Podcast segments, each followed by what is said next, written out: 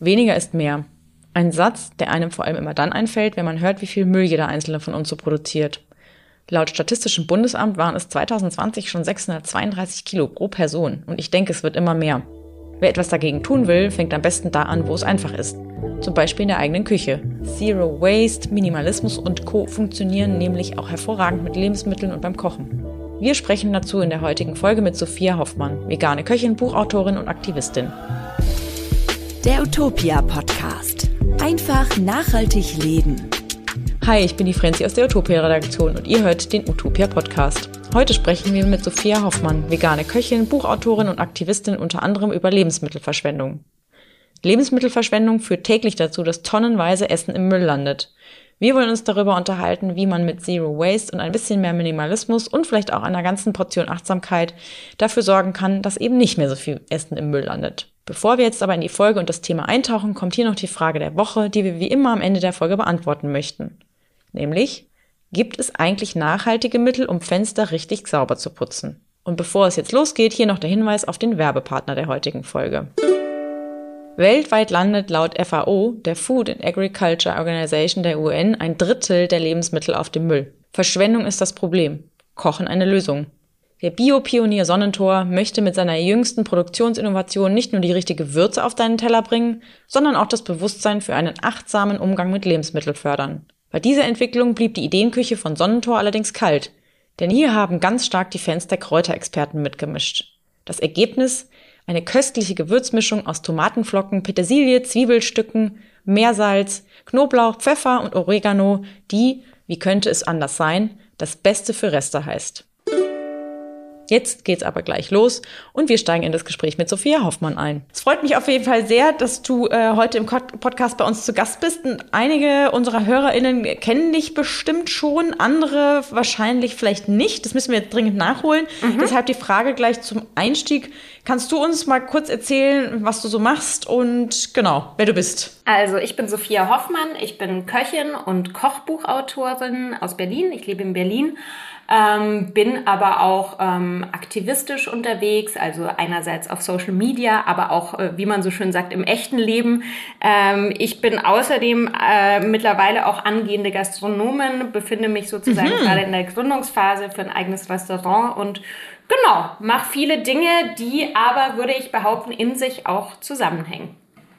Sehr schön, es klingt, klingt total gut. Jetzt ist es, äh, du hast gerade schon die Gastronomie angesprochen, äh, gerade in Restaurants und Gastronomien fallen ja viele Lebensmittelabfälle an. Hm. Jetzt bist du ähm, vegane Köchin und engagierst dich ja auch sehr stark äh, gegen Lebensmittelverschwendung. Ähm, kannst du uns noch mal erzählen, wie du dazu gekommen bist, dich tatsächlich gerade für das Thema einzusetzen? Mhm.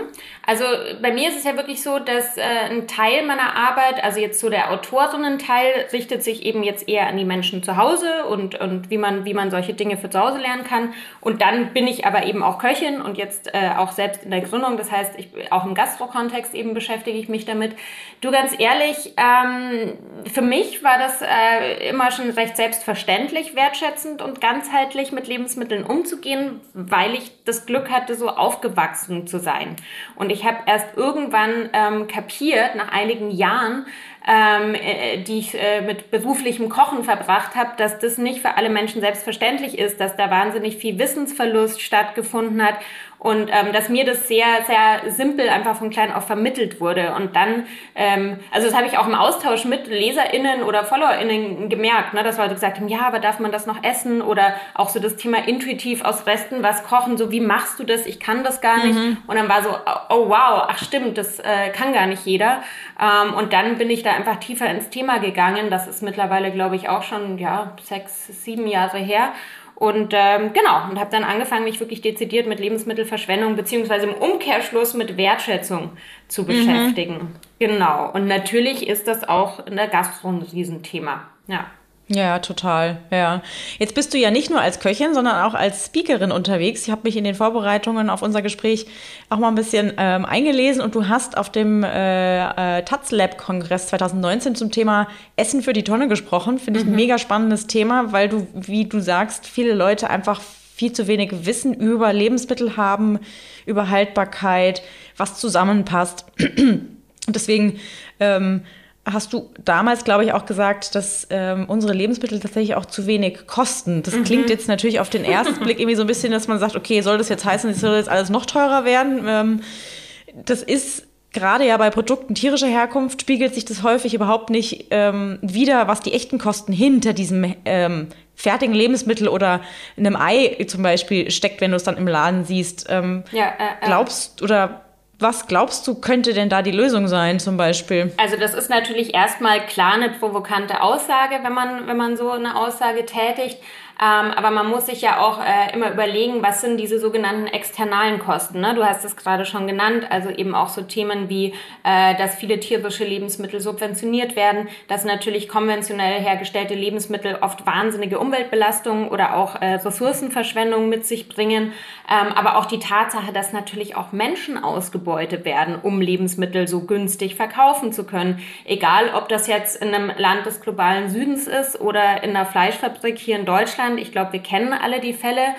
Und ähm, in Zeiten von der Klimakrise, und das hat sich jetzt meiner Meinung nach nochmal verschärft seit 2019, ähm, ist das ein Ressourcenthema, ist das ein Klimathema. Also wir können es uns eigentlich nicht leisten, so verschwenderisch mit, mit Ressourcen umzugehen, die eben auch bei der Lebensmittelherstellung äh, äh, anfallen. Also sei es Wasser, ähm, Wasser ist eigentlich so das, fast das wichtigste Thema, würde ich behaupten. Ähm, das heißt, ähm, dass wir relativ niedrige Preise dazu da, da haben, führt natürlich, also jetzt auch als Gastro-Thema, ne, dazu, dass es mal leichter ist, auch mal was wegzuschmeißen, was abzuschneiden, nicht ganzheitlich zu verwerten. Ähm, was ich ganz wichtig finde in dem Kontext, aber auch immer wieder zu betonen, ist, ich äh, finde, es ist total falsch, äh, den Menschen zu Hause oder den GastronomInnen die, die Hauptverantwortung aufzutun, sondern wirklich äh, politische Veränderungen zu bewirken, ähm, es Menschen auch einfacher zu machen oder beziehungsweise die, die es anders machen, zu fördern und äh, zum Beispiel Dinge stärker zu besteuern, die schlechter fürs Klima sind. Also es gibt da wahnsinnig viele Ansätze. Da muss politisch was passieren, ganz klar. Und ich habe jetzt ein bisschen mehr Hoffnung mit der neuen Regierung, dass vielleicht auch mal was passiert, weil sehr lange hatten wir jetzt einfach eine Lobbyistin als Agrarministerin und da ist gar nichts passiert. Ja, ja. Was mich immer wieder erschreckt aufs Neue, das ähm, ist die Tatsache, dass die meisten Lebensmittelabfälle ja tatsächlich in privaten Haushalten mhm, entstehen. Mhm, mhm. ähm, was sollte man deiner Meinung nach denn tun, wenn man sein eigenes Verhalten jetzt verändern möchte? Ne? Wenn man das irgendwie zum Beispiel liest oder wenn man irgendwie, ich hatte jetzt kürzlich einen Artikel, den ich gelesen habe, ähm, in dem ich mal nachgeschaut habe, wie viel Liter Wasser für ein Kilo Schokolade, für ein Kilo Rindfleisch und so mhm, verbraucht wird. Und mhm. ich bin, also, und ich meine, ich, ich beschäftige mich schon auch immer wieder mit diesem Thema. Ich bin fast tot umgefallen und merke jetzt, dass ich Schokolade zum Beispiel deshalb ganz anders esse. Also mhm. viel bewusster, mhm. viel weniger, viel weniger häufig zum Beispiel. Ähm, weil ich schon auch denke, es wird wahrscheinlich nicht funktionieren, es den Leuten zu verbieten. Ja, ja. Aber ähm, ja, was würdest du jemandem raten, der sagt, boah, ich will da irgendwie was machen? Mhm. Wo fange ich da an? Also ich würde gerne noch einen ganz kurzen Nachtrag auf die Frage davor, auf dieses äh, Essen ist zu billig. Was ich natürlich in dem Kontext vielleicht auch mit erwähnen möchte, ist, ähm, es kann nicht die Lösung sein, dass äh, gewisse Lebensmittel forever äh, künstlich niedrig gehalten werden im Preis, sondern es müssen einfach die Sozialleistungen steigen. Ne? Also das ist dann immer so ein bisschen eine schwache politische Argumentation zu sagen, aber der arme Hartz-IV-Empfänger, der wird immer rangezogen. Ähm, ja, sorry, dann müssen einfach die Hartz-IV-Sätze irgendwie nach oben gehen. Also die Lösung kann nicht sein, dass äh, eine, eine Landwirtschaft äh, tot subventioniert wird und wir irgendwie die, die, die Weltmeere ausbeuten. Ne? So funktioniert's nicht. Das, ja. das wollte ich nur noch ja, mal ja. kurz äh, klarstellen, weil einfach, die, weil ich diese, mhm. ich führe diese Debatte total oft. Mhm. Und ähm, mhm. was kann man selber machen, was kann man zu Hause machen? Ähm, also auch hier, mein, mein allererster Ratschlag ist immer wieder, weniger kaufe, kaufen, bewusster kaufen. Es gibt dieses äh, schöne Zitat äh, von Vivian Westwood, die ja nicht nur Modedesignerin, sondern auch äh, Klimaaktivistin ist, ne, was, was sehr häufig auf Mode angewandt wird, dieses Buy less, choose well, make it last, also weniger kaufen, ähm, gut aussuchen und ja sozusagen es haltbar machen oder alles verwerten. Das kann man total auf Lebensmittel beziehen. Also wir häufig kaufen wir einfach mehr, als wir brauchen oder wir kaufen sehr minderwertige Qualität und schmeißen dann die Hälfte weg. Ja, also da gibt es tausend Beispiele. Äh, Brot ist so ein Thema. Ich habe mal vor ein paar Jahren eine junge Frau getroffen ähm, bei einer Veranstaltung, die hat gesagt, ja, ich kaufe dieses billige Aufbackbrot aus dem Discounter, weil das ist so günstig, wenn ich da die Hälfte wegschmeiße, habe ich nicht so ein schlechtes Gewissen. Und das ist, glaube ich, schon bei manchen Menschen so eine Mentalität und ähm, die Vorstellung, dass man sich dann irgendwie was, was Bio ist oder was ein bisschen mehr kostet, nicht leisten kann.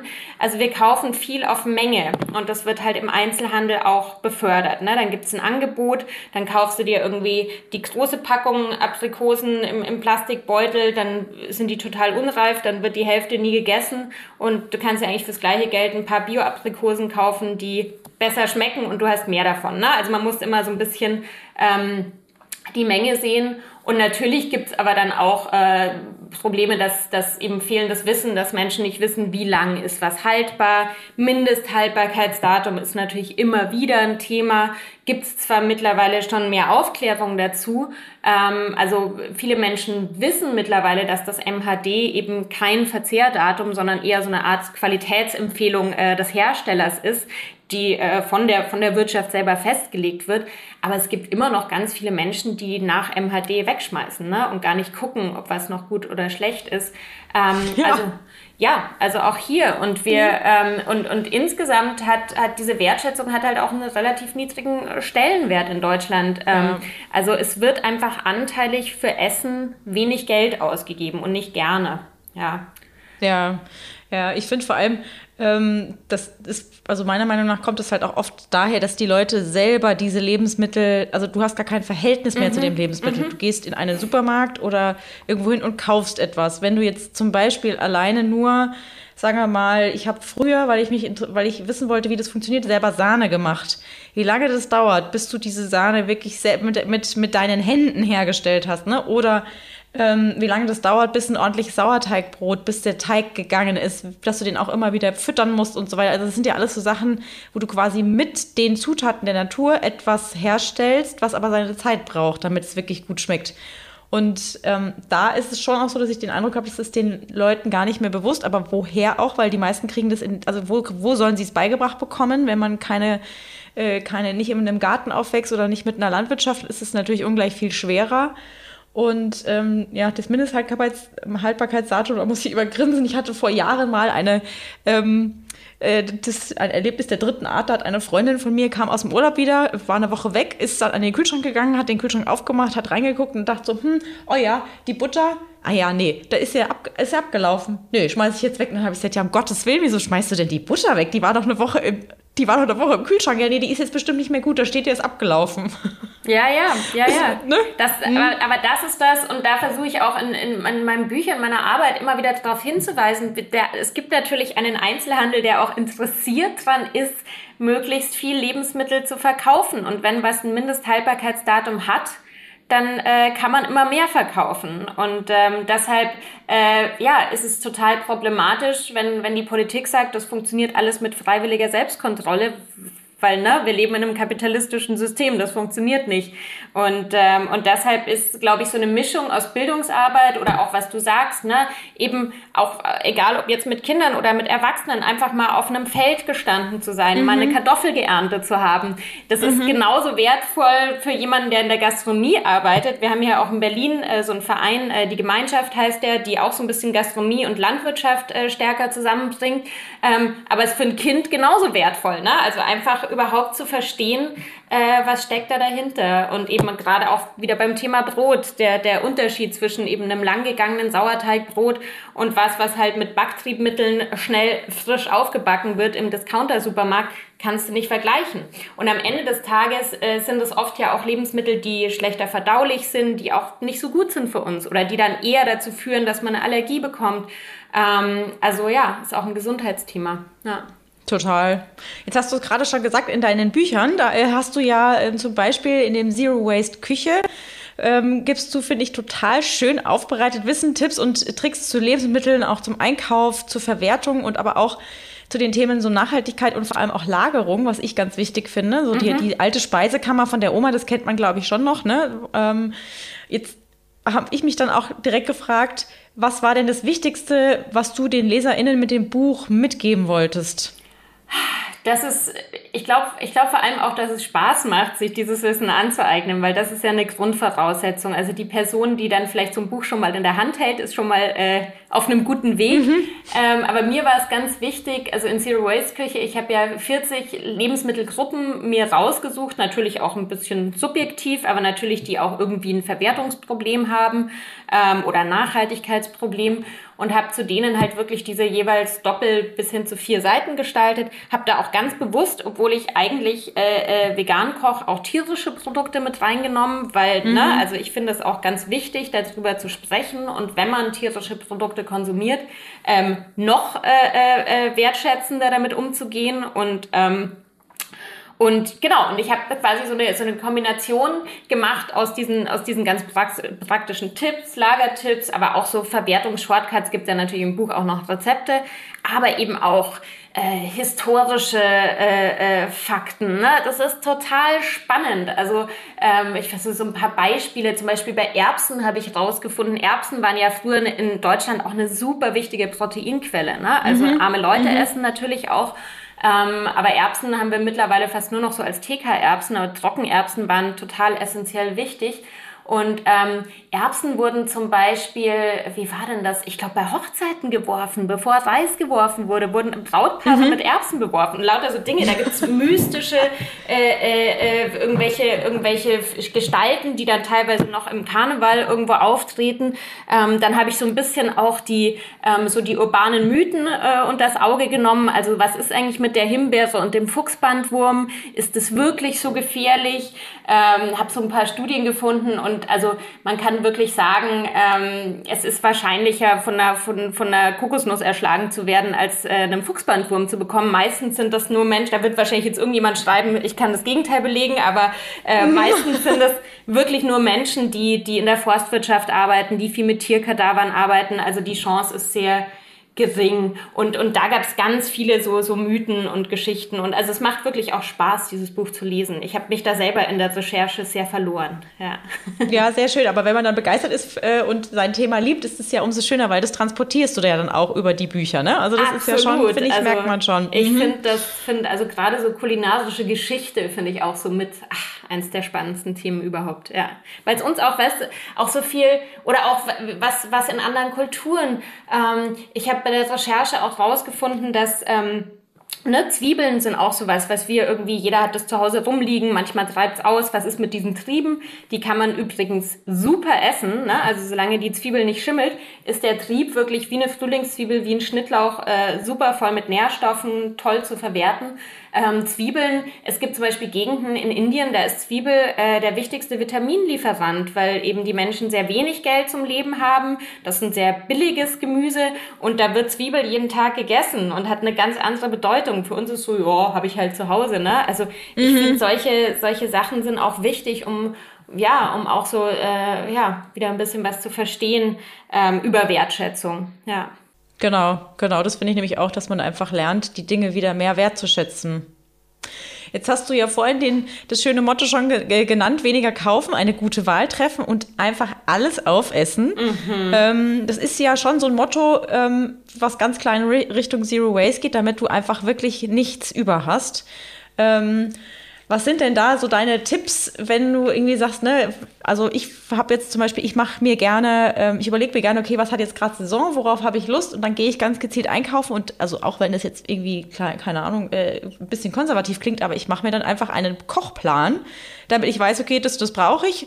Und wenn das dann übrig bleibt, kann ich es immer noch einfrieren, dann habe ich auch was da, wenn ich mal irgendwie gerade nicht zum Kochen komme. Und so ist es aber tatsächlich so, dass nie irgendwas weggeschmissen werden muss, weil entweder kann ich es halt aufheben oder einfrieren oder es ist gar nicht mehr da, weil es halt leer gegessen wurde. Ja, ja. Also eigentlich mhm. hast du schon total viele Sachen genannt. Sehr gut. Das ist natürlich. Ähm, ich sage mal, also in meinem, in meinem letzten Buch habe ich ja auch über intuitives Kochen geschrieben und ich glaube, wenn man das total verinnerlicht hat, so wie ich, dann macht man das ganz automatisch. Also bei mir läuft das wirklich so automatisch im Kopf ab. Ich sehe, ich habe erst neulich hatte ich irgendwie einen halben Blumenkohl. Ah, dann wusste ich irgendwie die nächsten Tage komme ich nicht viel zum Kochen, bin vielleicht auch nicht zu Hause. Habe ich den schnell vorgekocht, eingefroren. Zack, war ich super froh. Ein paar Tage später habe ich mir ganz schnell eine Blumenkohlsuppe gemacht ne, und war froh, dass ich den schon vorbereitet hatte.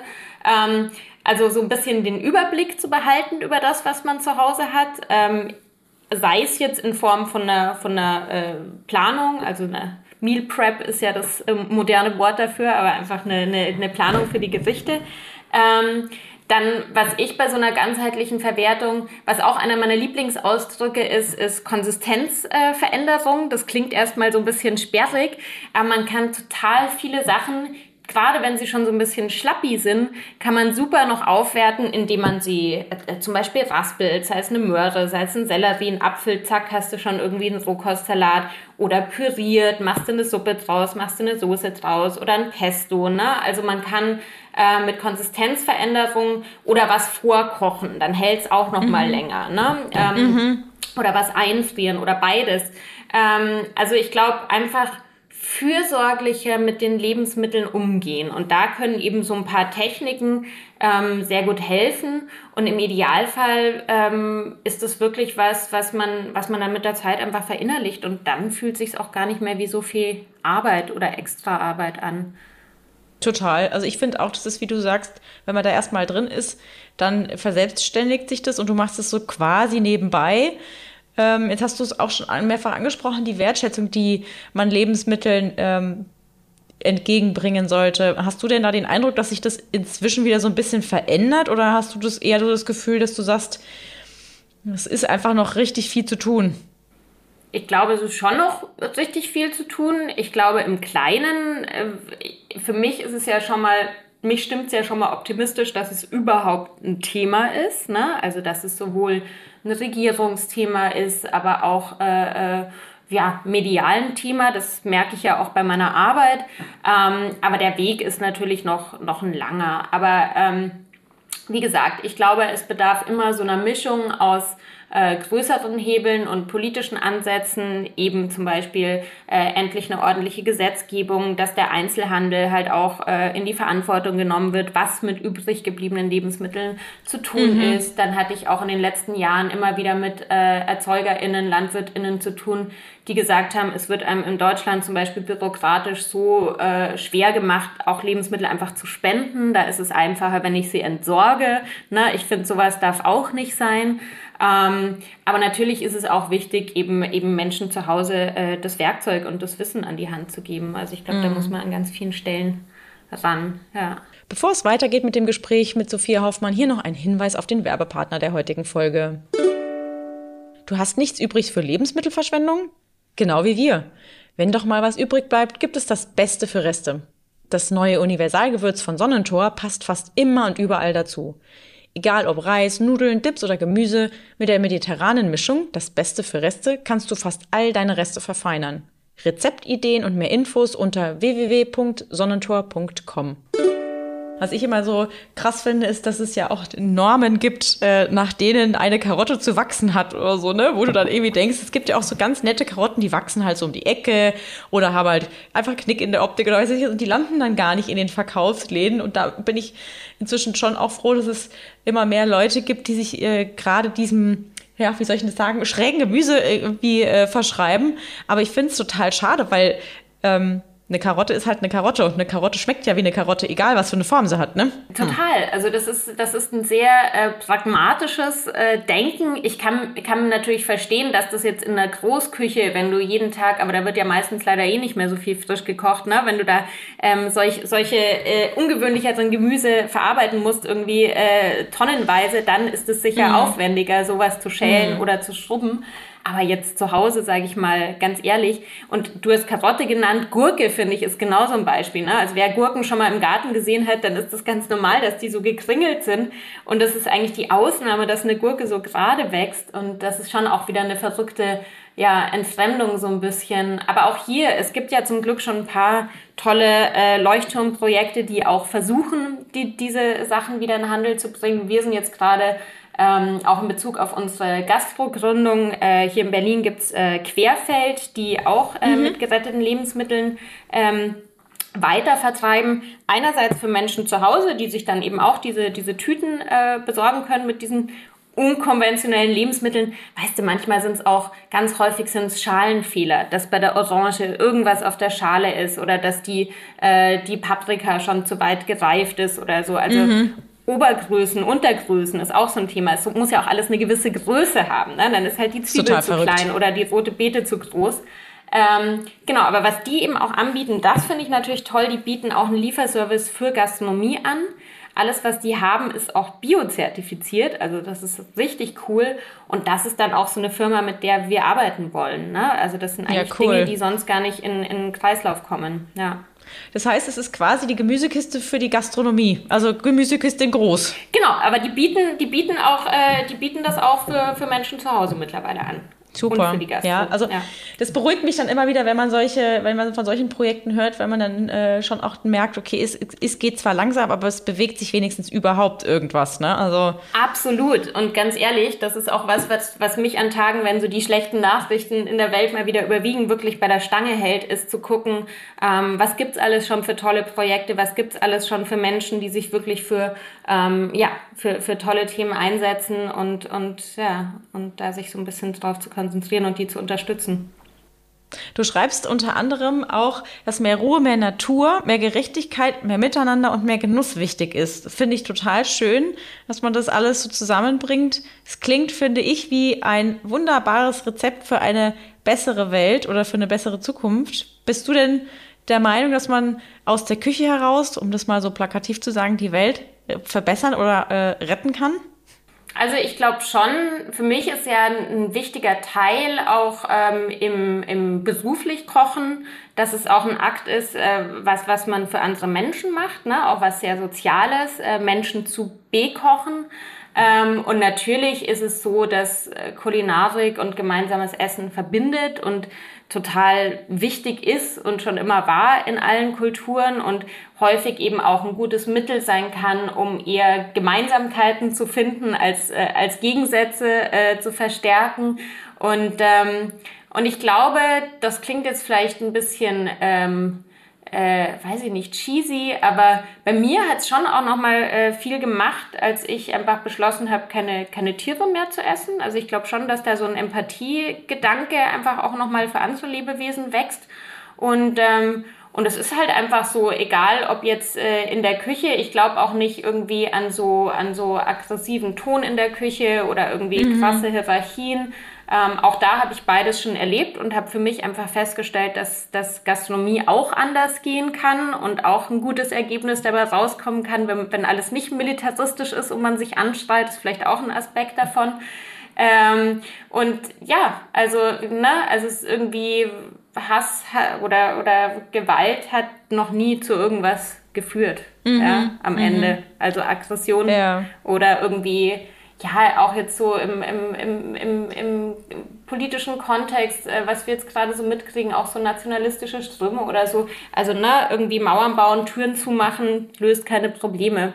Und ich glaube, dass man mit, äh, mit Essen Türen aufmachen kann und Tische decken kann und ähm, das ist irgendwie auch ein ganz wichtiger, wichtiger Aspekt, auch also jetzt auch so in Zukunft mit dem Restaurant, ähm, was wir zum Beispiel ähm, unbedingt machen wollen, ähm, ist für mich auch ein Thema, das mich immer wieder in Berlin sehr stark beschäftigt, ist das Thema Obdachlosigkeit, äh, Menschen ohne Wohnung. Da gibt's in Hamburg äh, ein ganz tolles Projekt, das heißt Café Sonnenschein. Die machen einmal im Monat einen, äh, sonntags einen Kaffee. Äh, Kaffeetisch, wo alle Menschen willkommen sind. Und das ist zum Beispiel was, das wollen wir auch unbedingt machen. Ne? Also zu versuchen, Schön. auch im mhm. Rahmen, was kann ich auch im Rahmen von so einer Unternehmensführung irgendwie zurückgeben oder, oder eine Tür aufmachen. Und ich glaube, mhm. ich glaube, solche Sachen muss man ja einfach versuchen mitzudenken. Mhm. Jetzt hast du ähm, dein, ich glaube, das ist dein aktuelles Buch, macht überhaupt nichts. Ähm, das eine bedingt ja auf das andere, ne? Also das finde mm. ich auch mhm. mal das Schöne in, in den Gesprächen, dass man äh, auf Dinge kommt, an die man vorher gar nicht gedacht hat. Und da hast du jetzt eben gerade auch schon was angesprochen, nämlich die ähm, Gangart in der Küche. Mhm. Ähm, du hast ja in deinem aktuellen Buch Die kleine Hoffmann ähm, auch geschrieben, dass der Titel ähm, sozusagen von der Übermacht in Anführungszeichen männlicher Kollegen in der Küche der Welt inspiriert ist, so ein bisschen. Ähm, da geht es ja auch um die Position von Frauen als Köchinnen. Ähm, was hast du denn für Erfahrungen gemacht, weil du das eben schon angesprochen hast? Haben deiner Meinung nach oder deiner Erfahrung nach weibliche Köchinnen es schwerer und wenn ja, warum? Also, wie viel Zeit haben wir noch? Nein, schau. Können wir doch eine eigene Folge zu machen. Ja, ja. Nein, das ist spannend. Ich habe mich einfach sehr viel damit auseinandergesetzt die letzten Jahre und habe zum Beispiel eben auch für, für die kleine Hoffmann auch so ein bisschen meinen eigenen Werdegang äh, mir mhm. nochmal beleuchtet. Und ich habe ja vor zehn Jahren als, als Autodidaktin, als Quereinsteigerin äh, Kochen zu einem Beruf gemacht, einfach weil ich damals auch schon vegan gekocht habe und es jetzt für mich mit Anfang 30 keinen Sinn mehr gemacht hätte, noch eine klassische Ausbildung äh, zu absolvieren. Und die Leidenschaft war immer da. Ich habe mit 17 das erste Mal in der Gastro gearbeitet. Ich hatte immer wieder Jobs in dem Bereich, aber ich habe da nie eine Karriere für mich gesehen. Und ich habe natürlich mich dann schon so ein bisschen gefragt, Wieso hat erstens, wieso hat mich damals niemand dazu ermutigt, vielleicht mit Anfang 20 eine Ausbildung zu machen? Ähm, und wieso habe ich das selber nicht gesehen? Und ich kann heute ganz klar sagen, es gab null Vorbilder. Also ich wäre überhaupt nicht auf die Idee gekommen und ich glaube, auch wenn ich so mit meinen Eltern oder so drüber geredet hätten, wäre wahrscheinlich der Tenor gewesen, naja, das ist schon ein hartes Pflaster, willst du dir das wirklich antun und so, ne? Also so der Ruf der, der Gastronomie ein bisschen voraus, vorauseilt, der hat mich, glaube ich, schon lange davon abgehalten. Und ähm, das ist schon was, was sich langsam ändert zum Glück und auch mehr äh, junge Frauen äh, Ausbildung machen. Äh, nichtsdestotrotz ähm, kenne ich, also ich, ich gebe ab und zu auch Workshops in, in Berlin in der, in der Berufsschule für Auszubildende. Und es gibt leider schon immer noch auch ne, Übergrifflichkeiten, Belästigungen auch in der Ausbildung. Also diese Fälle, ähm, das, das Klima hat sich noch nicht zu hundertprozentig verändert. Und das kann ich und das, das ist einerseits, glaube ich, ein Punkt, der einfach viele Frauen äh, davon abschreckt, das überhaupt zu machen. Mhm. Ähm, also da ist so die Erfahrungsquote bei den gelernten Köchen in meinem, in meinem Bekanntenkreis bei 100 Prozent ne, mit mhm. verbalen und körperlichen Belästigungen. Ähm, und, ähm, und dann äh, ist es natürlich auch was, was nicht, äh, eine Branche, die nicht wirklich familienfreundlich ist. Ähm, also die, die Männer, sage ich mal, die auch Karriere machen und sichtbar sind, sind äh, ist nicht nur ein Frauen-Männer-Thema, ne? sind oft weiße Männer, also es hat auch viel mit mhm. Privileg zu tun natürlich. Mhm. Ähm, und das sind dann natürlich Männer, äh, die, die den Rücken freigehalten bekommen und wahrscheinlich ihre Klar. Kinder auch nicht viel sehen. Ja? Also das mhm. hat schon, es ist nicht gerade so äh, aufgebaut, dass es jetzt äh, Frauen leicht machen würde, dort äh, äh, sichtbar zu sein. Und ich kenne natürlich auch viele Frauen, die, die arbeiten in dem Bereich, aber die dann zum Beispiel kein Restaurant haben, sondern ein Catering machen oder äh, Streetfood machen, weil es vielleicht einfacher ist, das mit Familie zu vereinbaren, aber du, du bekommst nicht dieses Prestige. Ne? Gastronomie wird ja immer noch sehr stark über Fine Dining definiert und so. Also die Sichtbarkeit ähm, ich glaube, da tut sich mittlerweile schon sehr viel. Ähm, ne, auch, dass, dass andere Bereiche von Essen als Essenskultur auch medial wahrgenommen werden. Gerade Streetfood ist da, glaube ich, auch ein gutes Thema. Ähm, aber wie gesagt, Representation matters. Und das ist, das ist echt so ein bisschen... Ähm, und um nochmal auf das Buch zurückzukommen, also das war ja eine ganz lustige Geschichte. Ähm, das, äh, der Titel Die kleine Hoffmann ist ja inspiriert von äh, Der große Lafer, also Johann Lafer, ein sehr bekannter deutscher, auch Fernsehkoch. Und den habe ich vor ein paar Jahren mal auf einer Veranstaltung kennengelernt und der war sehr neugierig und ich hatte damals, glaube ich, mein zweites Buch gerade veröffentlicht und habe es ihm dann, also wir waren da beide eingeladen, um zu kochen auf so einer Messeveranstaltung. Und dann hat er mir danach auch äh, sein aktuelles Buch schicken lassen und das hieß Der große Lava und das war ein Riesenbuch und mit goldenen Buchstaben. Und dann habe ich damals schon gedacht, ach, das ist schon schräg. Ich kenne irgendwie keine Frau, die so ein Buch so selbstbewusst nach sich selbst äh, benennt. Wie, wann, ab, ab wann ist man denn erfolgreich genug, dass man das machen kann? Und dann wuchs so diese Idee und dann äh, habe ich, also war das davon inspiriert und muss dazu sagen, es war auch nicht einfach, das bei meinem Verlag durchzusetzen. Man braucht nicht glauben, dass man als Autorin irgendwie hergehen kann und sagen kann, so, ich möchte jetzt dieses Buch so nennen. Ich habe das durchgefochten. Es gab definitiv Widerstand, auch im Verlag. Ich habe das durchgezogen. Ich habe mir das im Vertrag festlegen lassen ähm, und das ist definitiv ein Statement ähm, was mich umso mehr gefreut. Und genau, ein paar Leute haben dann gesagt, warum die kleine Hoffnung? Ich gesagt, na ja, ich kann ja noch irgendwann die große schreiben, wenn ich ein bisschen älter bin und es ist ja ein kleines Handbuch, ähm, deshalb passt es ja. Und ähm, und im, also das schöne Ende der Geschichte ist ja, dass der Herr Lafer mir auch auf dem Backcover ein, äh, eine Empfehlung ausgesprochen hat. Und äh, das hat mich natürlich sehr gefreut, weil es eigentlich auch ein, ein Zeichen dafür ist, dass man eben nicht gegeneinander arbeiten muss, sondern ne, auch äh, sich finden kann und ähm, zusammen weitermachen kann. Ja. Ja, total. Für, zusammen kann man sowieso mehr erreichen. Apropos erreichen, wenn du jetzt so auf deinen Werdegang äh, irgendwie zurückblickst und dann halt auch eben gesagt hast, ne, dass äh, ganz klar auch Vorbilder, weibliche Vorbilder, KöchInnen fehlen vielleicht für äh, weiblichen Nachwuchs und auch noch viele andere Dinge mit äh, in diese Nichtentscheidung für die Küche ähm, tatsächlich vorkommen. Wenn jetzt aber jemand sagen würde, boah, ich hätte auch total Bock, irgendwie ein eigenes Restaurant zu haben oder irgendwie als Köchin irgendwo zu arbeiten, was würdest du denn Leuten empfehlen, was sie machen sollen? Also ich glaube, zuerst mal stellt sich natürlich die Frage, will ich es über einen klassischen Ausbildungsweg machen oder nicht? Also mittlerweile, auch wenn man eine Ausbildung machen will und jetzt zum Beispiel sich vegetarisch oder vegan ernährt, gibt's ja mittlerweile schon Restaurants, die halt haupt, die so kochen, wo man dann vielleicht nochmal in der Prüfung was anderes machen äh, muss. Aber es ist definitiv möglich.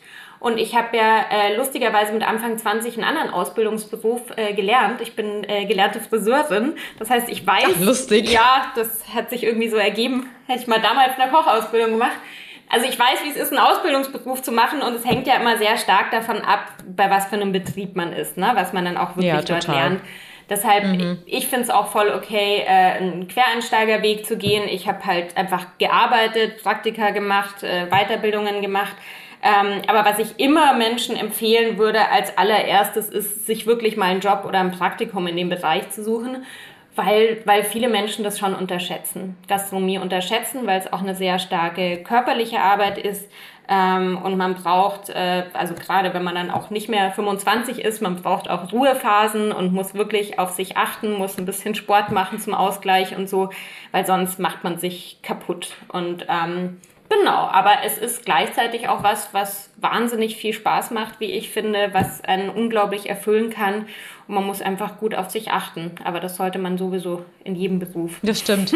Das stimmt. Ich habe auch äh, früher in, in der Gastronomie gearbeitet und muss auch sagen, es, es ist für mich immer das Schönste gewesen, dass man Menschen mit so einfachen Dingen wie einem schönen Getränk und einer liebevoll zubereiteten Speise den Tag retten oder überhaupt richtig schön starten lassen kann. Und das ist mit vergleichsweise so wenigen Dingen einfach, dass du da, da so viel Freude produzieren kannst, finde ich es ganz toll. Also das ist, man sagt ja auch immer, man, kann, man kocht die Gefühle, die man hat, kochst du ja auch in das Essen hinein. Deswegen habe ich immer gelernt, wenn du schlechte Laune hast, darfst du auf gar keinen Fall Kuchen backen, weil sonst rührst du die schlechte Laune in den Kuchen rein. Ja gut, das kann man sich jetzt nicht immer leisten, wenn man das beruflich macht, dass man immer zu Hause bleibt, wenn man schlechte Laune hat. Nein, aber also äh, self-fulfilling prophecy, man, die Laune kann ja dann auch manchmal steigen, wenn man einfach was Schönes mhm. macht, äh, was man mhm. gerne macht. Nein, aber es, genau, es ist ein sehr unmittelbarer Weg, ähm, Menschen glücklich zu machen, was Kreatives, auch einen kreativen Output irgendwie auf so einen Teller zu bringen. Aber das eben auch beim Kochen zu Hause. Und das ist das, warum ich versuche immer auch so eine Lanze zu brechen für, für, fürs Zuhause kochen und für diesen intuitiven Umgang mit Lebensmitteln. Ähm, es ist ja auch eine Selbstfürsorge für einen selber. Ne? Viele Leute sagen, ah, für mich alleine lohnt sich das nicht. Ähm, also auch sich selbst was Gutes zu tun, nicht nur den anderen. Und was ich ja auch nicht zu unterschätzen finde, man, man, man schult ja auch so seine Fähigkeiten, ne? seine handwerklichen Fähigkeiten, sein, es ist was Haptisches, was mit Geruch. Also es ist, finde ich, auch was, was einen im Alltag auch total bereichert. Wie toll ist das, wenn man so eine, im Sommer jetzt so eine wirklich frische, regionale Gurke aufschneidet und die ganze mhm. Küche riecht nach Gurke oder na, also Konsistenzen. Ich finde, ähm, ja, man kann da einfach, man kann da selber auch so viel lernen und sich immer weiterentwickeln, auch wenn man es nicht beruflich macht. Also ja. Das stimmt, total. Also ich glaube, wer gerne kocht, der kann, äh, der weiß genau, was du meinst. Es hört nie ja, auf. Also genau, du, du kannst immer was ja. Neues entdecken, ne? Genau, genau. Jetzt ist es ja so, dass so Begriffe wie Ökobilanz und Nachhaltigkeit eine Selbstverständlichkeit sind für dich. Ja. Mm, für andere ist es, glaube ich, nach wie vor nicht selbstverständlich. Und mh, mm, glaubst du denn, dass die Restaurant, Koch oder ja, dass die Gastronomiebranche irgendwie da langsam dazu lernt, dass die, dass das einfach immer wichtiger wird und dass Nachhaltigkeit halt einfach etwas ist, was wir, wo wir gar nicht mehr drum rumkommen. Ähm, ja. Das also das glaube ich schon. Ich habe tatsächlich gerade äh, letzte Woche, ich gebe ja manchmal auch so, so Workshops ähm, in, mhm. in, Restaurants. Ich war in einem mhm. Zwei-Sterne-Restaurant hier in Berlin letzte mhm. Woche, habe die beraten auch bezüglich dieses Themas. Ähm, wobei man dazu sagen muss, die, die auch schon sehr, sehr viel machen und sehr ganzheitlich verwerten. Ähm, aber das kann ich auf jeden Fall sagen. Es ist, glaube ich, äh, ein steigendes Interesse, sich auch mit dem Thema auseinanderzusetzen. Ähm, sicherlich nicht bei allen, aber bei immer mehr. Ähm, und natürlich, also ganz, ganz konkret, jetzt wenn so Dinge passieren wie der Krieg in der Ukraine und auf einmal irgendwie das Bratöl ausgeht, dann sind es halt, also, ne, und diese Themen werden noch stärker kommen und das Thema Wasserressourcen wird uns noch mehr beschäftigen, ähm, auch in Bezug auf tierische Lebensmittel. Also, ich glaube, am Ende des Tages kommt die Gastronomie gar nicht drum rum. Und, ähm, und, und wie gesagt, dass man, ähm, dass man zum Beispiel mit einer ganzheitlichen Verwertung von Lebensmitteln auch Geld sparen kann, ist vielleicht auch ein Schlüssel, äh, das schmackhafter zu machen. Also den sogenannten Wareneinsatz wirklich zu senken, ähm, weil das äh, zieht bei manchen natürlich am besten, wenn man einfach auf dem Papier was sparen kann. Ähm, also ich, ich merke schon so, ich, ich kriege da immer wieder Anfragen zu dem Thema und da ist viel Expertise gefragt. Und ich habe mhm. schon das Gefühl, natürlich jetzt in einer Stadt wie Berlin vielleicht noch mehr, dass sich immer mehr Gastronomien auch damit auseinandersetzen. Hm. Naja, also ich finde, da habe ich äh, eben vor kurzem auch gelesen, dass wenn der Mensch pro Woche einen Tag auf Fleisch verzichten würde, er so viel, ich glaube im Jahr, so viel Wasser einsparen kann, dass er dreieinhalb Jahre lang davon duschen kann. Wahnsinn, ne? ne? Und das, das sind irgendwie so, also ich finde, wenn du, oft ist das ja alles, worüber man dann so spricht, was man alles machen sollte, was man nicht machen sollte, das ist alles so abstrakt, ja, ja. dass viele Menschen einfach auch gar nicht verstehen, dass, wenn du sagst, dafür wird halt viel Wasser verbraucht, ja, definiere mal viel. Wenn du demjenigen jetzt sagst, hey, dafür werden 50 Badewannen für deinen Steak 50 Badewannen Wasser, also ist jetzt nicht, sind jetzt nicht 50 Badewannen, aber ne, dann hast du wenigstens eine Vorstellung, weil eine Badewanne, das kann sich dann, glaube ich, schon jeder vorstellen, was das an Wassermasse ausmacht. Absolut. Und deshalb sind diese Zahlen oder diese Beispiele auch so wichtig. Ich finde da in dem Kontext äh, äh, bei pflanzlicher Küche ähm, für mich sind so Lieblingsbeispiele auch einfach den, nicht den Umweg übers Tier zu gehen. Ne? Wir hatten jetzt mhm. so die letzten Jahre diese pflanzlichen Burger, zum Beispiel bei Fastfood-Ketten, mhm. die äh, immer mehr aufgekommen sind. Ähm, das ist jetzt eine persönliche Präferenz, ob ich zu so einem zu einer Fastfood-Kette gehe oder nicht, aber es wird immer Menschen geben, die Burger essen gehen und jeder dieser Burger, der aus Pflanzen gemacht ist, ist besser fürs Klima als ein Rinderburger. Das ist einfach so am Ende des Tages. Oder mein Lieblingsbeispiel, äh, man kann super einfach auf Sojamilchbasis äh, pflanzliche Mayonnaise machen und die schmeckt mhm eins zu eins wie, wie eine äh, ne, billige Mayonnaise, die man jetzt auch so auf seine Pommes bekommt. Wenn man mhm. das ersetzen könnte in der Größenordnung, dass einfach für diese ganze Mayo, die nur äh, in diesen Großgastronomien genutzt wird, keine Hühner extra aufgezogen werden müssen, kein Ei extra gelegt werden muss. Das wäre so viel besser für die Ökobilanz, ne? Und es würde keiner merken. Also gerade bei so stark verarbeiteten Produkten, da kannst du halt so viel einsparen. Und ähm, da kann man schon noch mal ganz andere Hebel äh, umsetzen. Also Total. macht noch mal einen Unterschied, als ob jetzt ein Fine Dining Restaurant in Berlin irgendwie sagt, wir mhm. wir achten noch ein bisschen mehr drauf. Und ähm, solche Beispiele finde ich halt sehr spannend. Und da passiert schon viel. Und ich glaube, ähm, also allein die Tatsache, dass man sieht, dass auch immer mehr fleischerzeugende Firmen äh, pflanzliche Produkte herstellen. Also ich muss mich da schon manchmal auch immer wieder selber kneifen, die ich jetzt schon über zehn Jahre irgendwie vegan lebe was da mittlerweile äh, äh, ne, sich geändert hat mhm. und was es da auch, mhm. was es da auch gibt. Und das kann man schon so ein bisschen äh, simpel sagen. Also die Pflanze selber zu essen, ist, ist immer der nachhaltigere Weg, als über ein mhm. Tier zu gehen.